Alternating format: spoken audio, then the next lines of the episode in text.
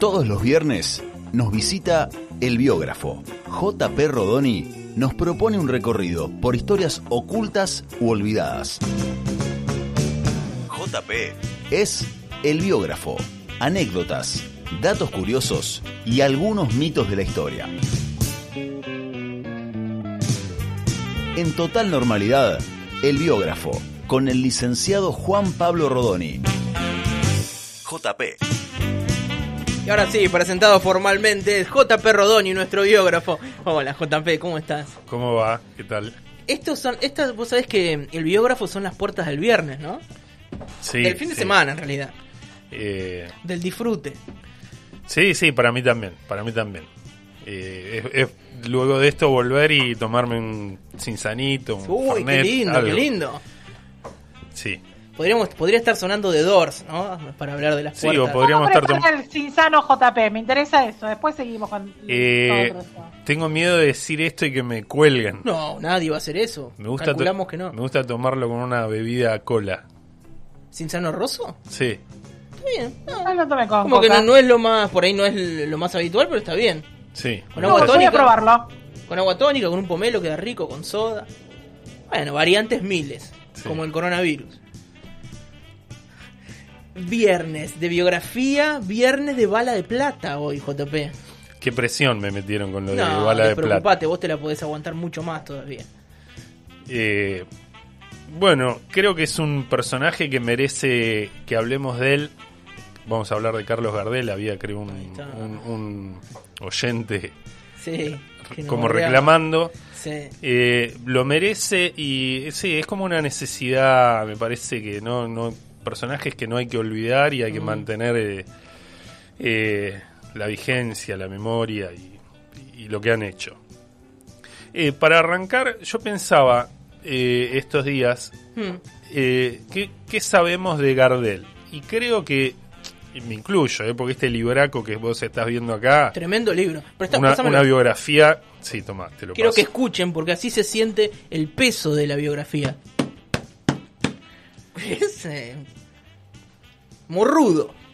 En, en este libro que es de Julián y Osvaldo Barsky, que se llama Gardel la biografía, me basé para traer lo que, lo que traigo hoy. Capaz que era más fácil abrir Wikipedia y leerlo. Pero más aburrido también. Eh, y, y lo que iba a decir es, eh, ¿qué pensaba qué o, o qué sabemos nosotros de Gardel?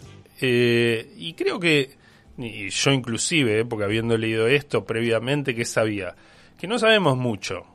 Y, no está mal decir no sabemos mucho. Obvio. Creo que puedo arriesgar lo que la mayoría sabe, que es que murió en un accidente, que fue un Sí. tipo famoso, un cantante de tango, Mm.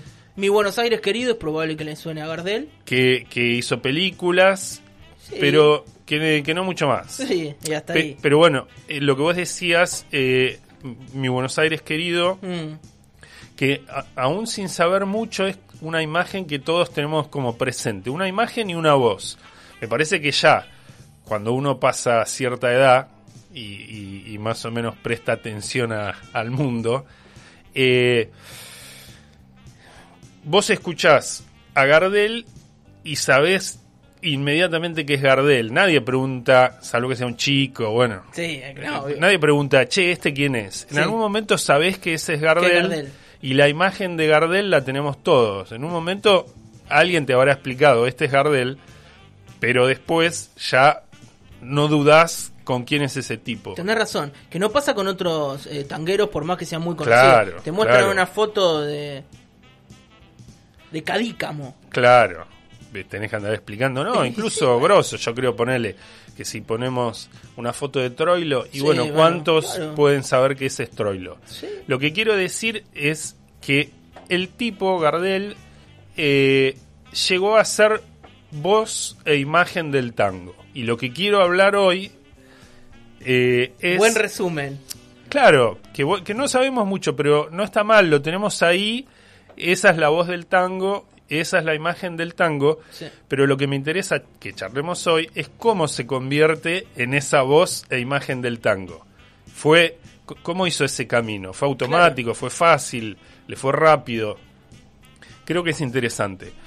Eh, digamos, primero algo sobre la infancia. Bueno, está el famoso debate entre expertos si nació en Francia, nació en Uruguay, eh, siguiendo lo que dicen Julián y Osvaldo Barsky.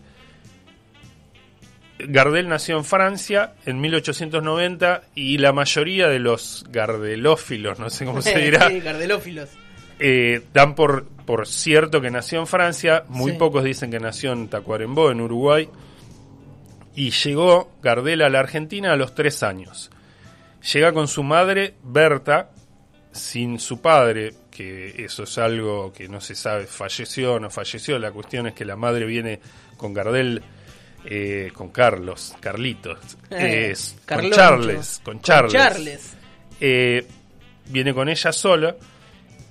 Y esta idea de que son inmigrantes y pobres, hay que remarcar que, vi, que llegan a la Argentina a vivir en una habitación de un conventillo y cuando vos pensás lo que yo decía, cómo hace ese camino, por ejemplo, para que años después esté cantando Rubias de New York Oh. en New York, cómo hizo ese pibe Tremendo. pobre, inmigrante, que vino con la madre solo, a hacer ese trayecto a las rubias de New York.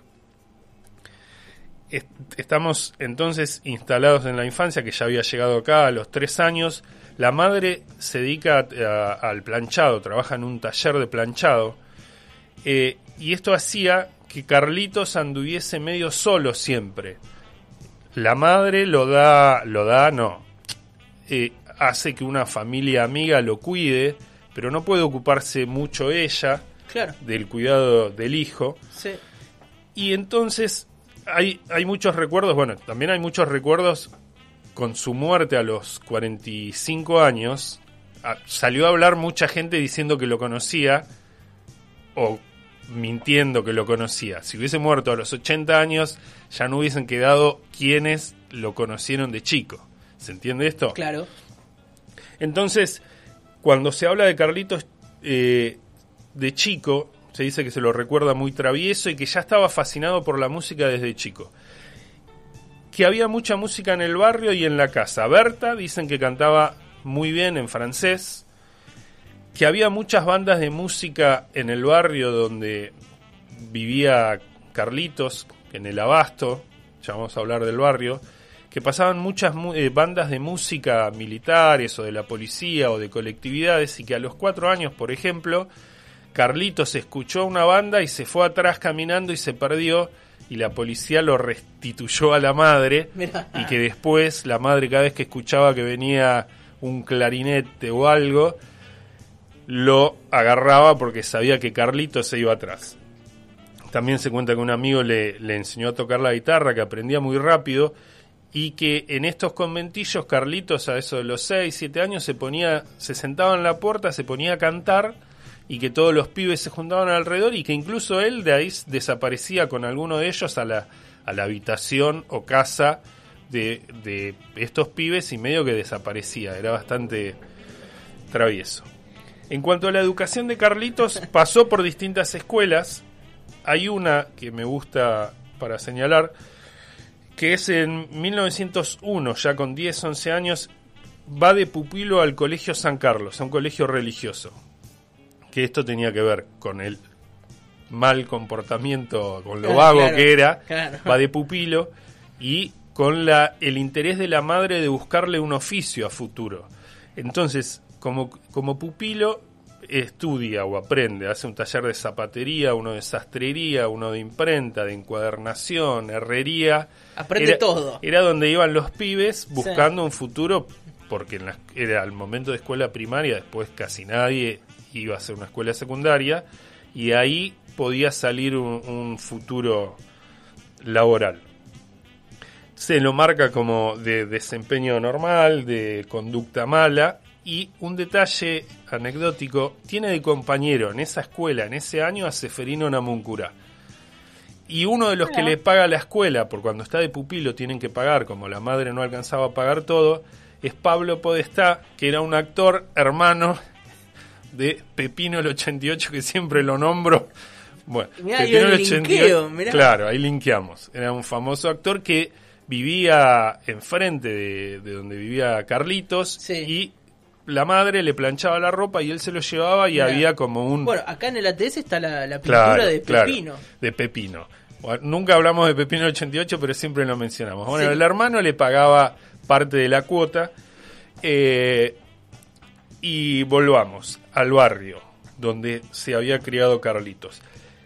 Al ser Berta una mujer trabajando sola, vivía en constante mudanza, pero siempre más o menos transitaba los mismos lugares, que era la zona de Avenida de Mayo, la de- la- cerca de la Avenida Corrientes, el Abasto, y todos estos lugares, que es, es lo que marca los Barsky, padre e hijo, es la importancia de la actividad cultural y musical que había en esos lugares, que no, nas- no cayó en, en cualquier lugar Sí, sí, sí. o en un lugar que no pasaba nada. Había mucha efervescencia artística, que en el Avenida de Mayo, que había teatros, que había sainetes, zarzuela, bueno, de, de procedencia española, que en la calle Corrientes eh, estaba llena de café. Imagínate ahora, si es activa, ya lo era en ese momento, que había cafés, teatros, fondas, y por ahí pasaban los primeros tangueros cantando.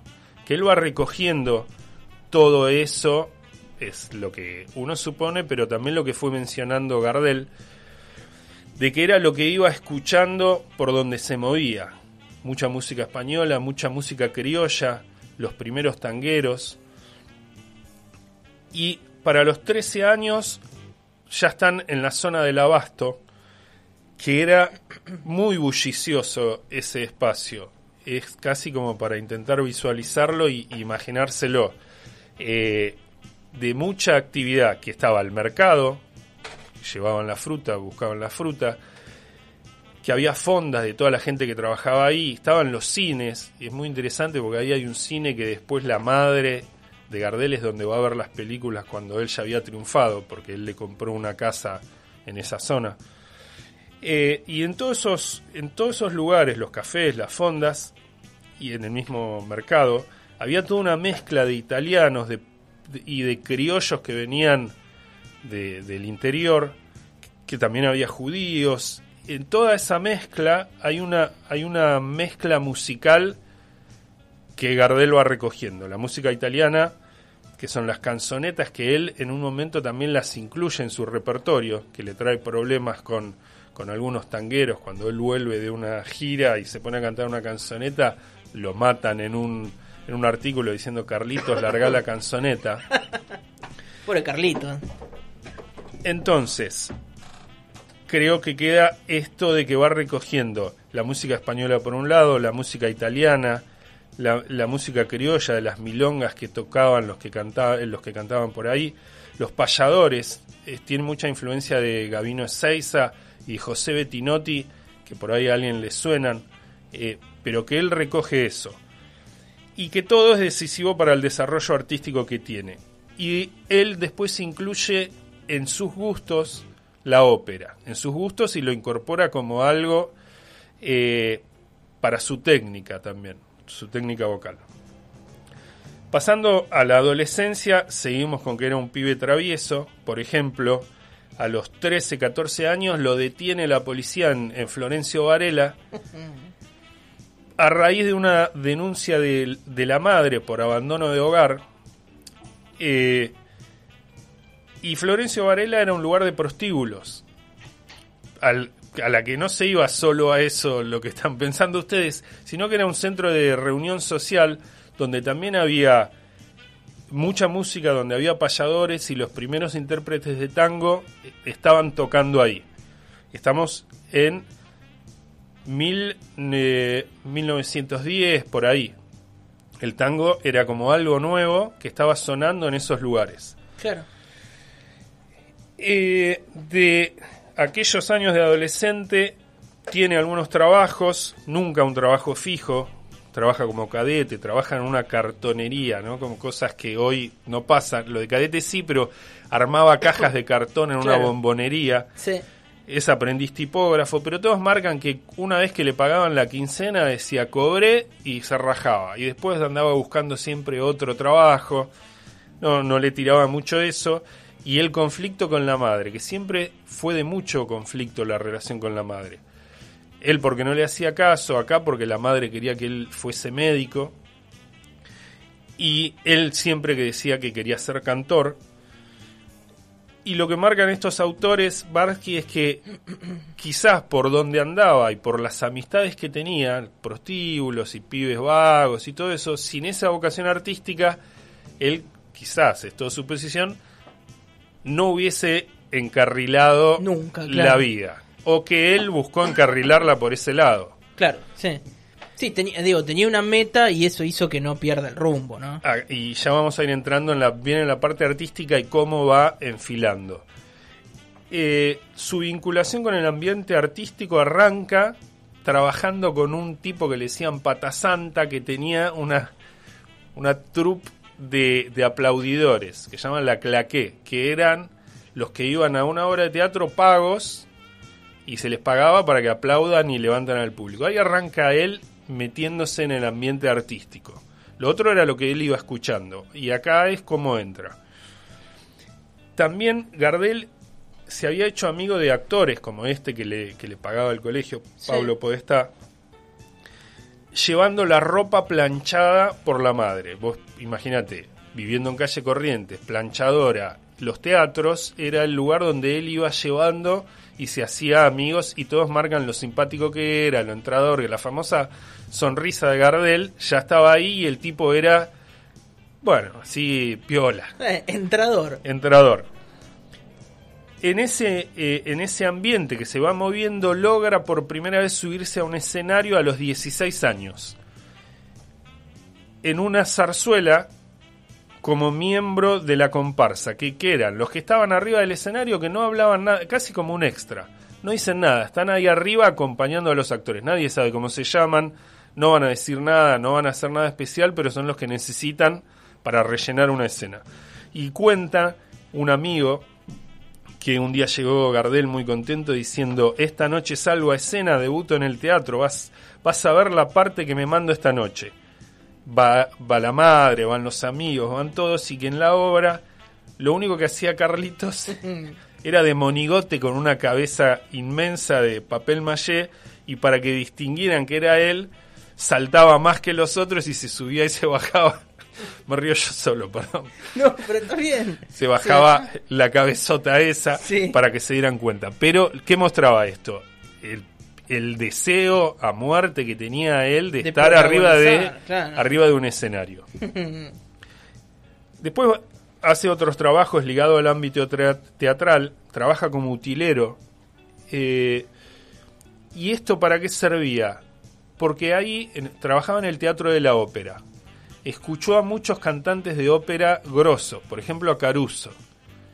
Y él escuchaba qué ejercicios de vocalización y de respiración hacía, andaba siempre dando vuelta a él, escuchaba eso y después imitaba cómo cantaban y sabía que tenía que hacer tal ejercicio para vocalizar, Sí. repetir esas palabras, ¿no? Mira, por ejemplo. Nah, chiste. No, no, estaban y te ponen- pero Nah, te estoy jodiendo. Por ejemplo, no sé, un, dos, tres, hola, bueno, algo así Sí, sí, diría, sí. pero sabía y hace amistades. Se menciona la amistad con Caruso, que después, con el correr de los años, se mantuvo y consejos que él le, di- le fue dando para mantener la voz y, ejecutar bien la voz.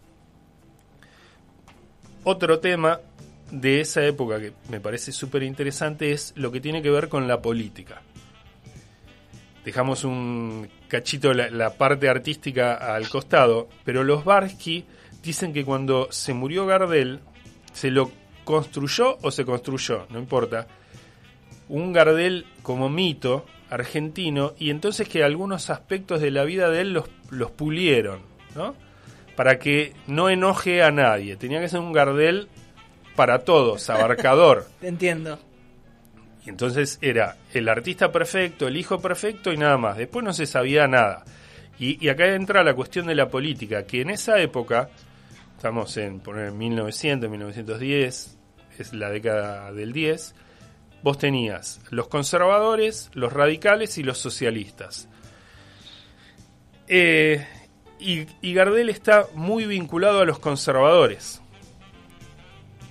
Eh, que quizás a alguno le genere escosor, pero para la época eran muy entendibles, sobre todo el manejo que había de los caudillos en los barrios, en los comités, eh, en lealtades personales, en solucionar problemas, que es lo que después también repiten los otros partidos, el radicalismo, el peronismo, el puntero que va arreglando cuestiones en el barrio. A él se vincula, a ellos se vincula Gardel.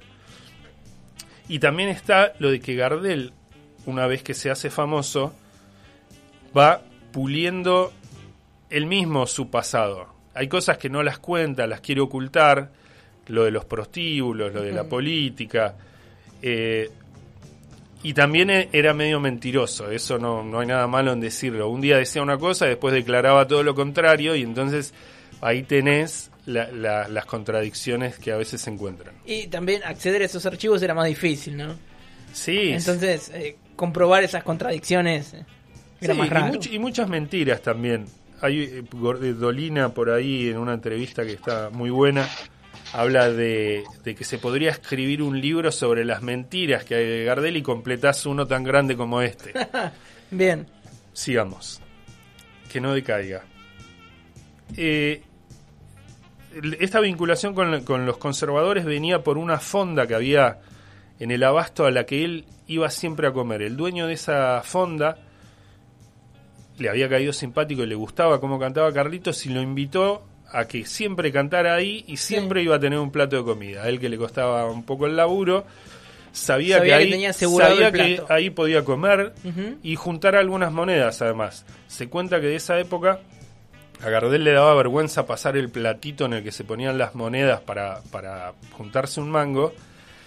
Entonces este, el dueño de la fonda que llamaba Gigio Traverso, eh, hacía sorteos de botellas de, ¿no? de un licor o algo y con eso hacía una recaudación camuflada para Carlitos. Mira, Chillo, un, buen amigo. Un buen amigo. Sí, cuando muere Gardel es uno de los que lleva el cajón porque, por el cariño que le tenía.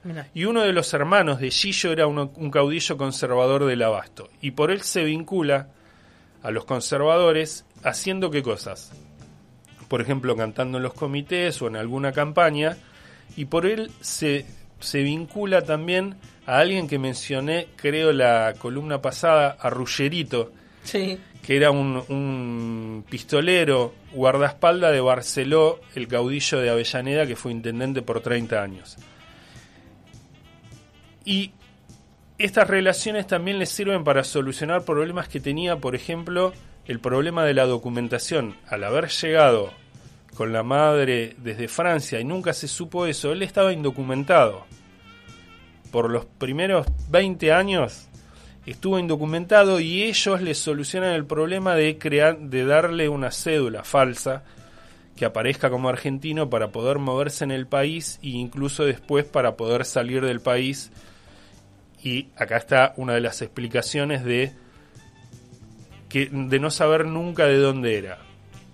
Si él volvía a Francia como ciudadano francés, él era un desertor de la, del servicio militar. Y entonces tenía que resolver ese problema y él se sirve de sus relaciones políticas. Volvamos a la parte artística y al camino del tango. ¿Va bien? Perfecto. Eh, a los 21, 22 años, ya fuera de la adolescencia, ya pasamos la infancia, la adolescencia, ya estamos a los 21, 22 años, Gardel estaba cantando por los cafés con esto de platita que le dejaban. Ya era un tipo, para la época, 21, 22 años, un tipo grande. Sí, obvio. Y ya tenía fama, siempre se lee que, que, se lo, como se dice en estos libros de las épocas que leo yo, de se lo mentaba. hay que oírlo al morocho. Como que había un murmullo en toda la ciudad de en el abasto anda anda eh, anda cantando uno. Un prometedor. No me, quiero extender tanto. No, no, está, pero bien. Hay, hay una época, paréntesis, abro, que él por cinco años no ve a la madre, se va, le dice que se va a Montevideo a trabajar y en realidad nunca se supo ni dónde anduvo, andaba trabajando una cosa, paraba en algún lugar. Y la madre, escuchando ese rumor de que andaba un morocho cantando en el abasto, supone que es él. No. Es fuertísimo eso y lo, y lo va a buscar y no lo encuentra en ningún lugar donde él ya supone que puede estar. Sí. Encuentra a un amigo y le dice, esta es mi dirección, cuando encuentres a Carlito decirle que me vaya a visitar y él vuelve y arreglan todos esos conflictos que tenían porque ella era como muy exigente y él medio vagoneta. ¿En dónde estábamos? Ah, eh, en eso de que había un rumor de que un Sí. morocho cantaba muy bien, pero él andaba buscando una compañía para cantar. Y ahí forma, por un amigo, forma el dúo artístico con, artístico con José Razano, que era un uruguayo que había venido a Buenos Aires, que le gustaba mucho la música criolla, y arman el dúo Gardel Razano.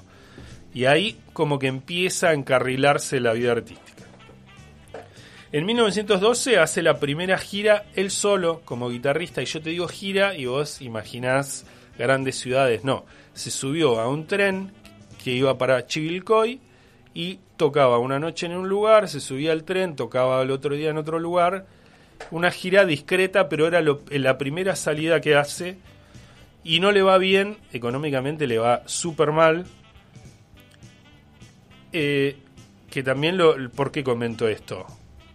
Por la pregunta inicial. Bueno, la pega de entrada, no, vos vas viendo que el tipo va haciendo un esfuerzo y no la... No, No, la- aparecen los resultados. no aparecen los resultados. Económicamente le cuesta mucho mantenerse y tampoco es el éxito eh, en lo artístico de ser reconocido. Ese año, en 1912, graba por primera vez. Eh, le toman una prueba, incluso eso, ¿no? Para grabar tiene que pasar una prueba, no es que ya llega él, sos Gardel, cantás como Gardel, no. El sos Vos, Gardel, claro. A ver cómo cantás, la pasa, la prueba. Eh, graba 15 canciones que son todas canciones folclóricas. El tango para Gardel todavía no está, no existe, no, no tiene repertorio. Y impacto cero, venta cero, casi no pasa nada con eso. Vamos a escuchar eh, la primera canción que graba. De esas primeras, la primera que grabó, que se llama Mi tirador plateado, que sonaba así.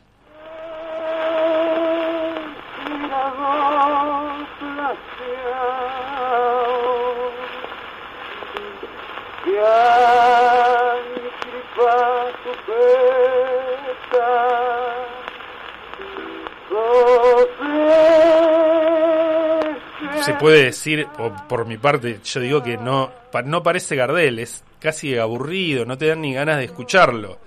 Todavía no, no había encontrado Sí, su registro, ¿no? su registro, la vuelta. Eso es lo primero que graba. Se escucha bastante mal porque era la... Bueno, en 1912 se grababa en forma acústica. Es el registro que hay. Y como dije, esto pasó sin pena ni gloria. El año, al año siguiente, en 1913, hace una segunda gira ya como cuarteto. Habían con Gardel y Razano y dos más. Dicen, vamos a hacer un cuarteto y vuelven a hacer la gira casi por en los mismos lugares que habían pasado antes. Y acá con mucho laburo, ¿no? Dicen que ensayaban hasta 10 horas por día las voces, cómo, cómo coordinar, cómo congeniar las voces de cada uno. Y de esta gira hay algo muy lindo que es Gardel se compra un cuadernito, un cuadernito negro que dice recuerdo, algo así, recuerdos de mi primera gira artística, Sí. o, o de mi gira artística Car- Carlos Gardel, y él va pegando todas las crónicas que va viendo de los diarios locales.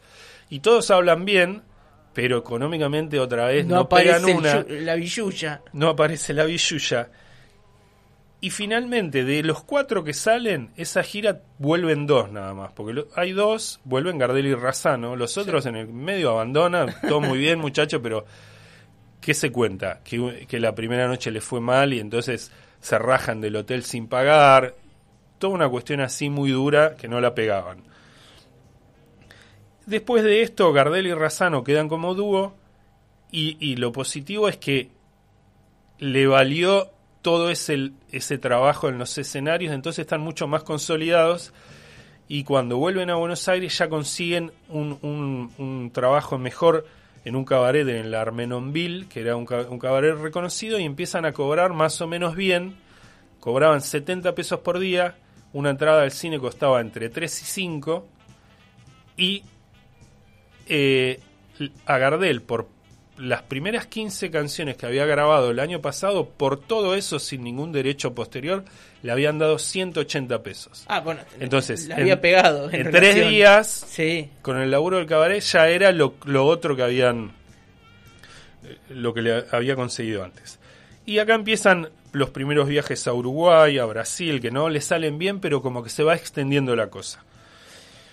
En ese momento, cuando parece que la van a pegar a un teatro, pasar de un cabaret a un teatro con algo llamado el fin de fiesta, que era cerrar el espectáculo importante que iban a hacer, a Gardel le pegan un balazo.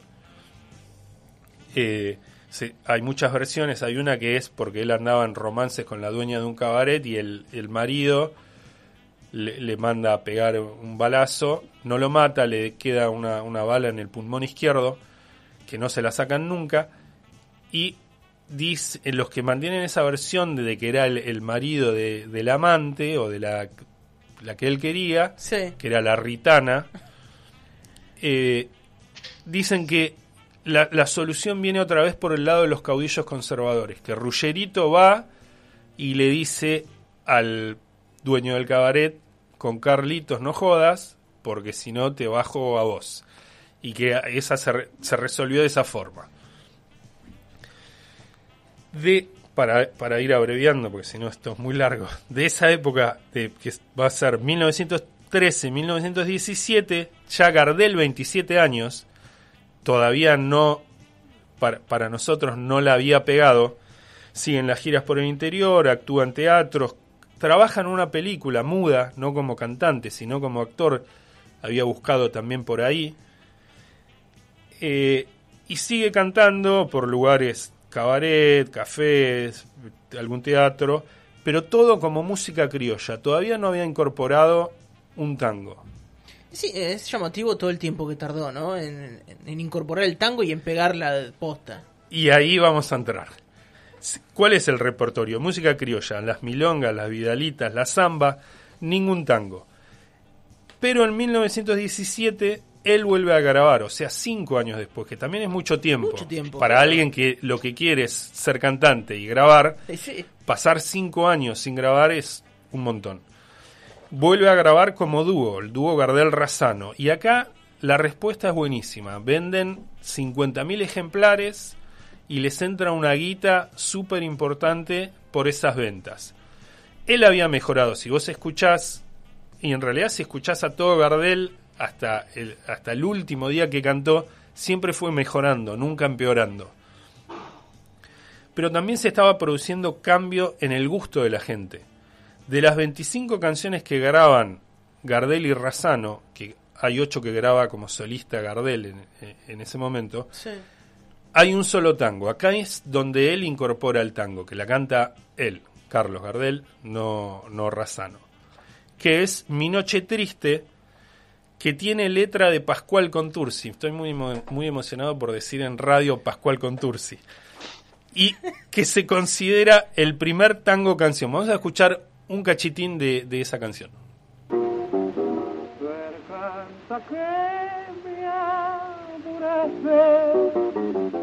Lo mejor de mi vida, dejándome el corazón. Todavía con, todavía con la voz medio ahí, Sí. finita, que no sabes bien. Pero igual ya con mucho más swing que lo primero que sí, escuchamos. Sí, sí, claro. ¿Y acá qué había pasado? Yo dije, este es el primer tango canción de Gardel y del tango. Hay, acá, hay un, acá hay un quiebre. Lo que había antes en el tango se llamaba tango prostibulario, o nosotros lo llamamos tango prostibulario, que era, por decir dos cosas, era para reírse y para decir guarangadas. era eso el Sí. tango. Hay, hay, todos los títulos de esos tangos, que alguna vez te comenté, Sí. tienen doble sentido. Voy a mencionar algunos. Por favor, graben esta parte. Vaselina en punta. ¡Apa! Esa es una. Tocame la Carolina. Afeitate el 7 que el 8 es fiesta. ¿Qué polvo con tanto viento? Eso por mencionar algunos. Solo algunos. Que hay unos muchos más fuertes. Y la explicación también de estos títulos venía en las portadas de las partituras. Yo tengo un libro muy bueno Sí. de portadas de partituras de tango que cuando es Tocame la Carolina, está Carolina tocando el piano y el, el muchacho diciendo Tocame tal canción. Ustedes van a entender otra cosa. Pero eso era el tango prostibulario. Se tocaban prostíbulos y ese era el contenido. Eran para reírse y para decir esas pavadas de mirá el título que le inventé.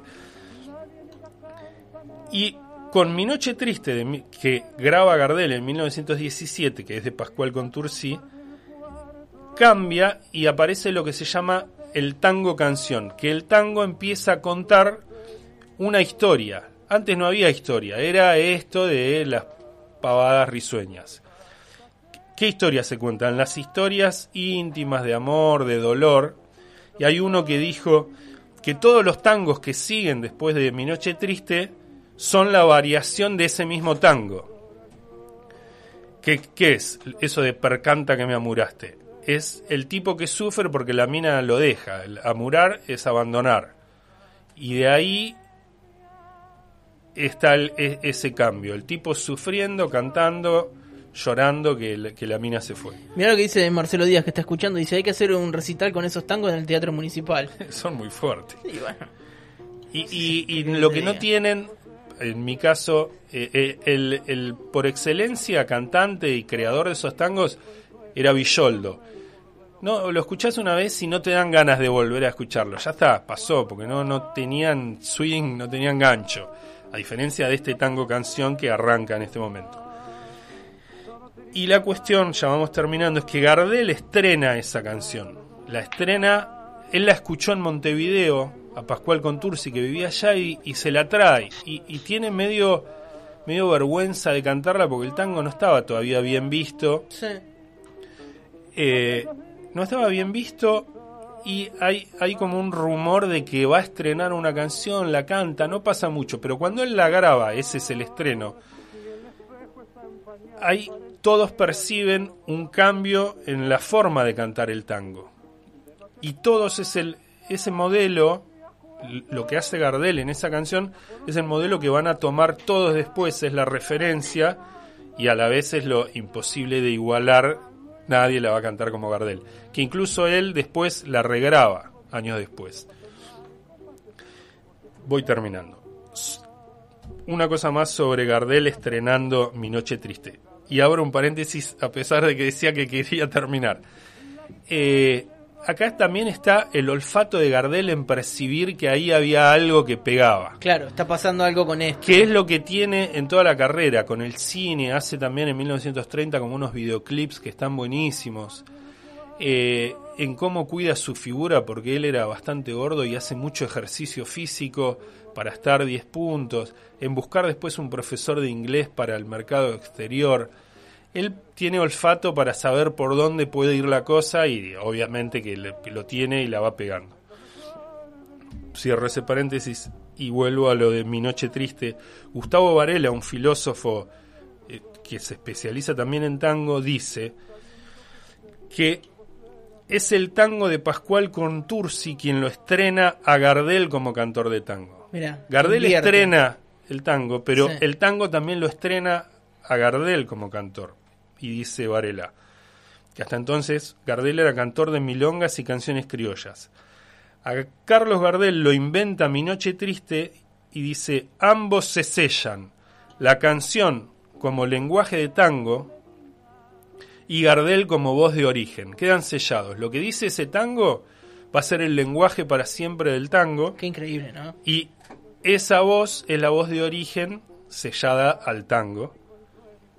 Y entonces vuelvo a, a mi cierre. Esto explica en parte por qué Gardel fue Gardel, por qué es Gardel, por qué impacta hasta hoy y explica más o menos la pregunta inicial de la columna de era cómo se convierte Gardel en la voz e imagen del tango. Impresionante, JP, el tanguero. Espero no haya sido pesado, porque No, noté de- que estaba hablando no puede mucho. ser nunca pesado hablar de Gardel. Estaba escuchando, recién mandamos un saludo a Nicolás Bartolozzi que dice que hay que mencionar eh, hincha de Racing.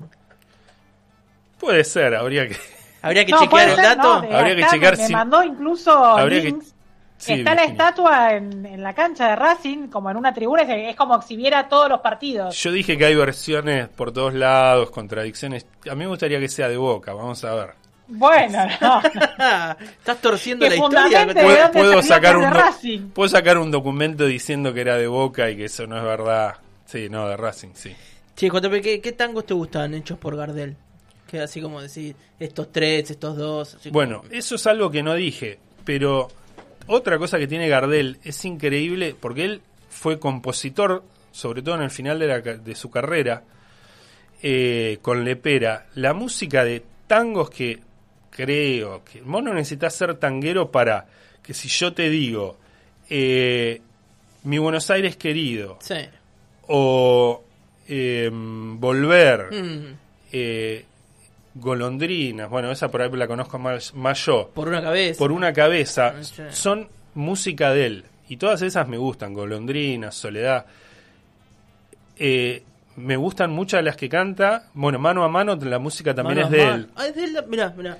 Eh, zarpado mano a mano. Es terrible igual la historia, pero... Sí, pero lo que digo es que incluso me gustan muchas, pero las que hace él son geniales y él no sabía música, o sea, no sabía escribir. Eso Sí. es increíble. Entonces, ¿qué hacía? Al final de su carrera, cuando él ya está en Nueva York, todo eso, tenía uno que yo no me acuerdo, Tucci, me parece. Él lo llamaba y le decía, le cantaba la canción y el otro escribía lo que tenía que ir en la partitura. Así sale Rubias de New York. Eh, eh, ¿Podés, eh, Fran, eh, buscar Rubias de New York ahí en YouTube en Esa- algún lado de Gardel? Esa debe salir también de ahí. Pero, por ejemplo, por una cabeza se cuenta, lo contó este, creo que es Tucci, que a las 3 de la mañana, dormido, lo llama Gardel y le dice, eh, Beethoven, le decía, Beethoven, eh, anotate esta. Y le canta por una cabeza. Y el otro medio dormido le dice, che, pero no es gran cosa esta. Y él le dice, bueno, mañana cuando te despiertes, tocala y vas a ver. Y que al otro día el otro registra que era un temazo. Esto es, mira, Rubias de New York. Esa me encanta. Esta es Esa me encanta. cabareterísima. Me encanta. Y acá, fíjate el cómo fue cambiando la voz que había pensado en incluir, porque esto ya es 1934, supongo. Muere en el 35. Cómo cambia de lo primero que escuchamos en el 12 al 17 al 34, 35. Es increíble. Turbo a mi soñar el dulce hechizo de Peggy. Un mirar azul, hondo como el mar. Deliciosa criatura perfumada. Quiero el beso de su boquita pintada. Frágiles muñecas del olvido y del Es placer. hermoso esto. Fíjate acá Gardel cómo juega, ¿no? Con esa cuestión más pícara, más de... Sí, Mezcla- sí, pensaba eso, ¿no? Una, una cosa de canchero Sí, total, atada, Sí. atada. Totalmente. Oh, qué lindo JP esto que trajiste en el día de hoy. Eh, JP, antes de, de irnos y de cerrar con, con- con música que no es de Gardel, pero es para Gardel, eh, decir a la gente que estas historias o este tipo de historias o, o cosas, documentos, archivos, alguna foto que aparece, siempre en tu cuenta de Instagram, arroba el punto biógrafo en Instagram. Así es. Entro a Instagram, voy a buscar arroba el, El punto punto biógrafo, biógrafo. y ahí estás vos. Tirame eh, últimos últimos títulos. Una que subí hoy, eh, que a mí me encanta y la descubrí hace poco, Sí.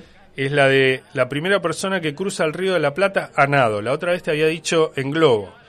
La primera persona que cruza el río de la Plata nadando es una chica de 23, 24 años en 1924, algo así, es increíble. Eh, otras cosas que puse, la primera mujer rioplatense juzgada por magia por la Inquisición en el siglo XVII.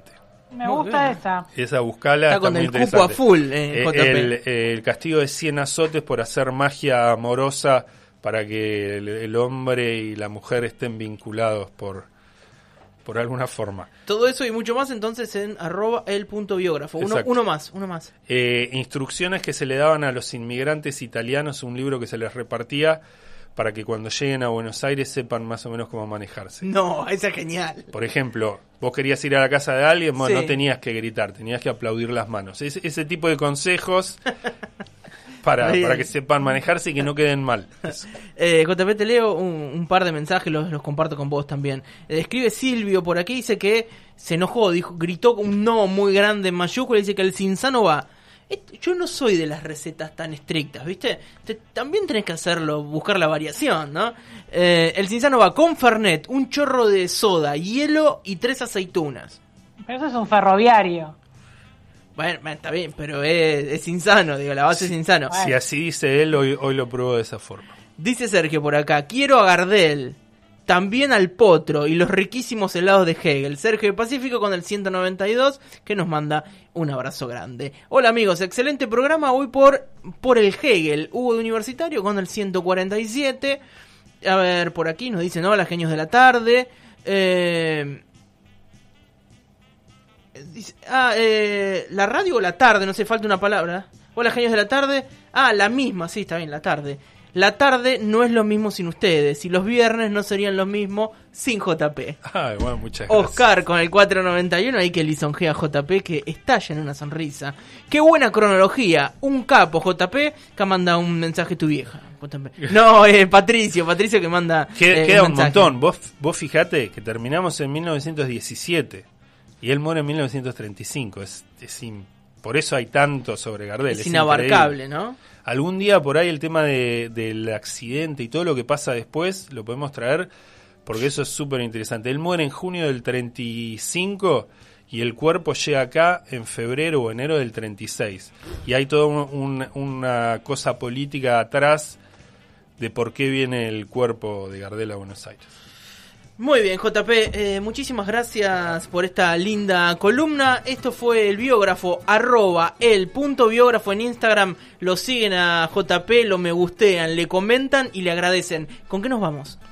Eh, había pensado que podíamos escuchar, ya Gardel ya sonó, escuchar un homenaje a Gardel que le hace Rubén Rada, que me gusta mucho esta canción que se llama Candombe para Gardel. Esto fue el biógrafo.